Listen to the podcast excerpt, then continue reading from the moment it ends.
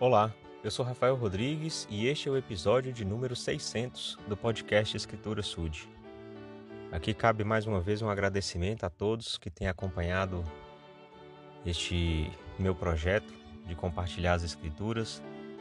Faço com grande satisfação e tenho aprendido muito ao manter esse compromisso de diariamente, sempre que possível, é claro, trazer um pouquinho do que tenho estudado com as escrituras, o livro de Mormon, o Velho e o Novo Testamento, Doutrina e Convênios, a Pérola de Grande Valor, conferências gerais, reportagens da revista Liarrona, enfim. Eu tenho feito isso de coração. E hoje quero compartilhar algo que já até comentei antes. Não sou um grande conhecedor de, do, principalmente do Velho Testamento, então cada vez que estudo mais desse livro, eu aprendo algumas coisas, me surpreendo com outras.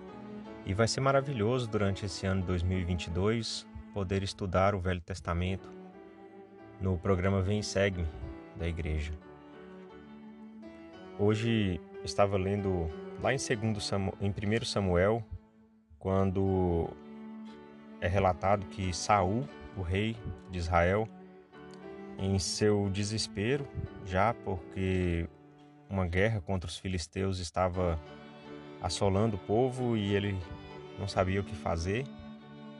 Então ele foi procurar por uma uh, vidente, né, uma adivinhadora que diz ter invocado o espírito de Samuel, né, o grande profeta Samuel. E, e ali é, Saul supostamente recebeu orientações de Samuel, o que com certeza não é do Senhor, porque o, o Senhor não opera por meio de adivinhos, de é, enfim, pessoas que se dizem ligadas espiritualmente, que não são ordenados pelo Senhor, como os profetas são.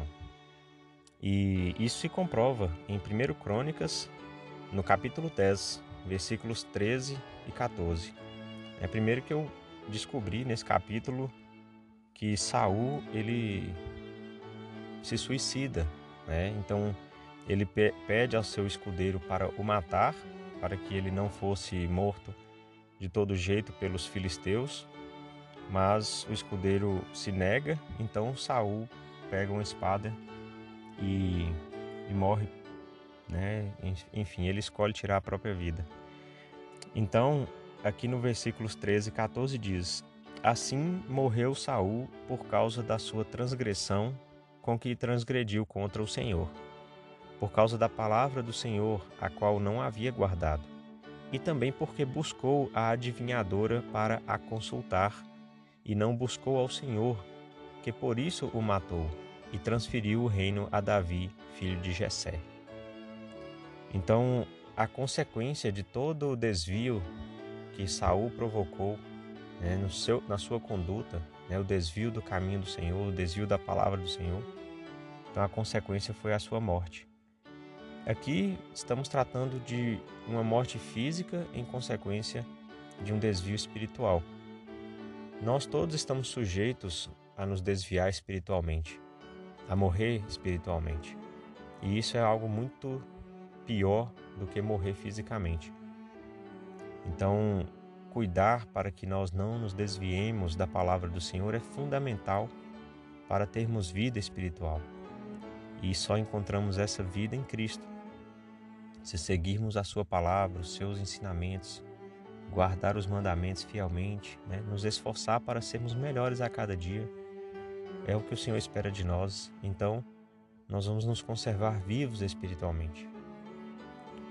Essa história de Saul e de como ele, é, em desespero, foi buscar algo que é desagradável ao Senhor, que, que não vai de encontro ao que ele espera dos seus líderes, realmente é um grande ensinamento. E compartilho esta mensagem Em nome de Jesus Cristo. Amém.